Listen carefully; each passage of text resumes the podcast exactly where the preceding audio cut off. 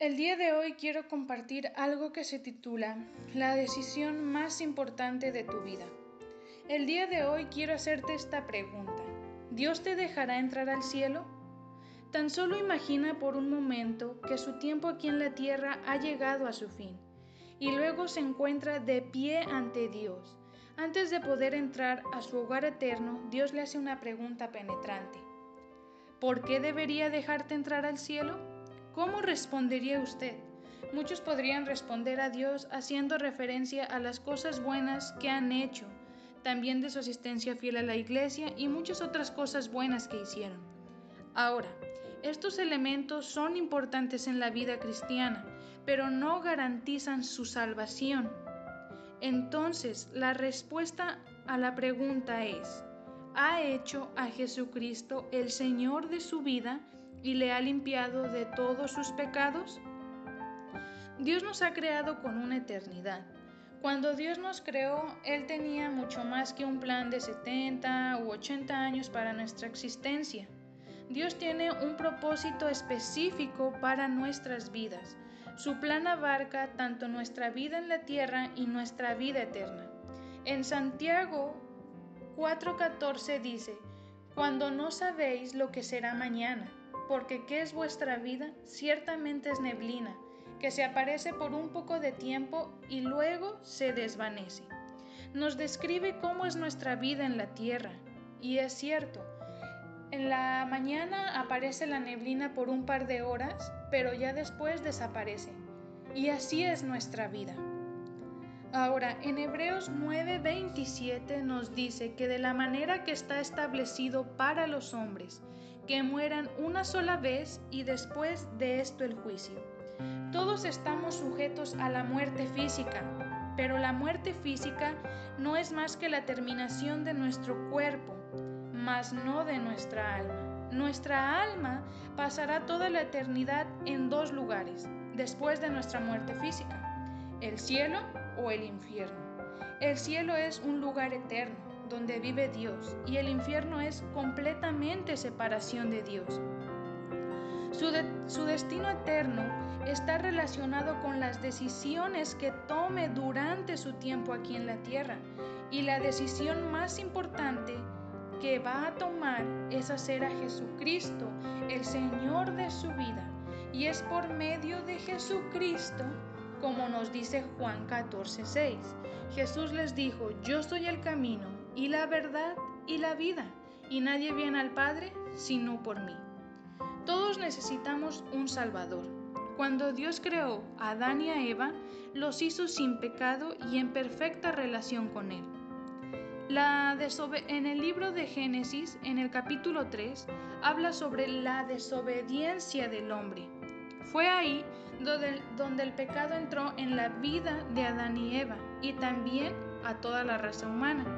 En Romanos 3:23 nos dice que por cuanto todos pecaron, están destituidos de la gloria de Dios.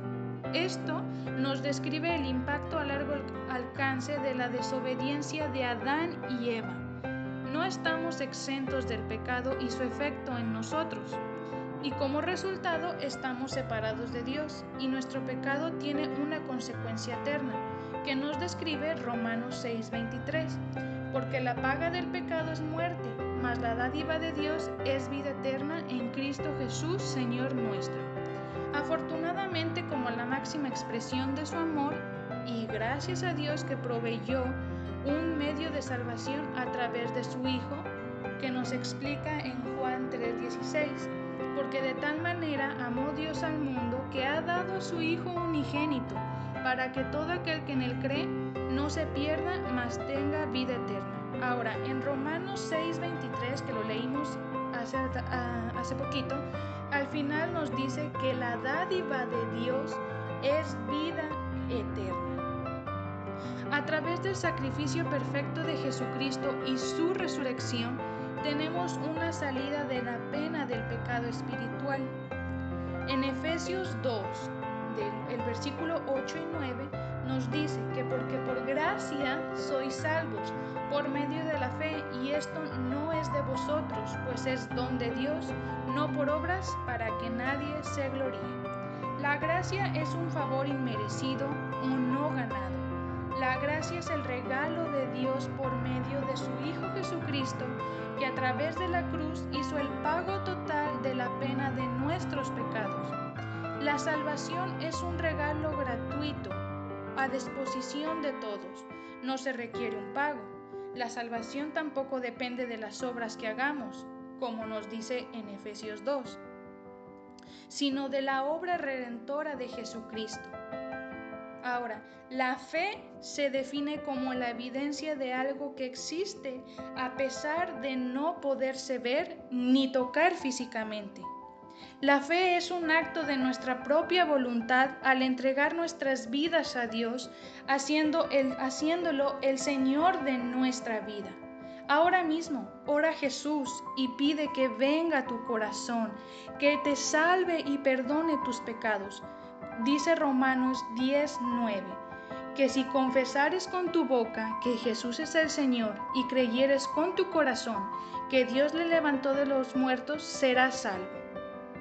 Y Jesús también nos dijo en Juan 10:28, Yo les doy la vida eterna y no perecerán jamás, ni nadie las arrebatará de mi mano.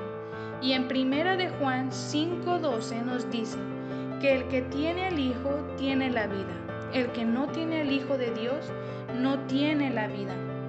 Ahora mismo, donde quiera que estés, con todo tu corazón y fe puedes recibir a Jesús como el Señor de tu vida, solo diciendo estas simples palabras. Repite conmigo. Señor Jesús, reconozco que soy pecador y no puedo salvarme a mí mismo. Ahora entiendo que Jesús, con su muerte en la cruz y su resurrección, pagó por todos mis pecados, y confiando solo en eso, me das la vida eterna como un regalo.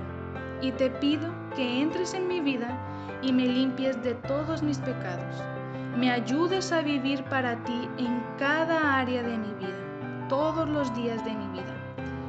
Gracias Señor por venir a mi vida. En el nombre de Cristo Jesús. Amén.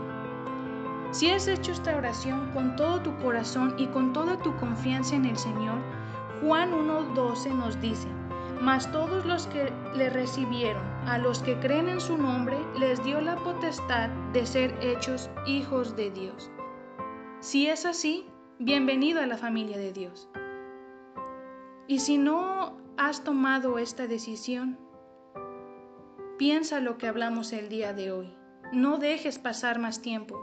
El Señor te está esperando con los brazos abiertos. Entrégale tu vida, porque esto es la decisión más importante que vas a haber podido tomar en tu vida. Espero que esto haya sido de bendición para tu vida y que Dios te bendiga.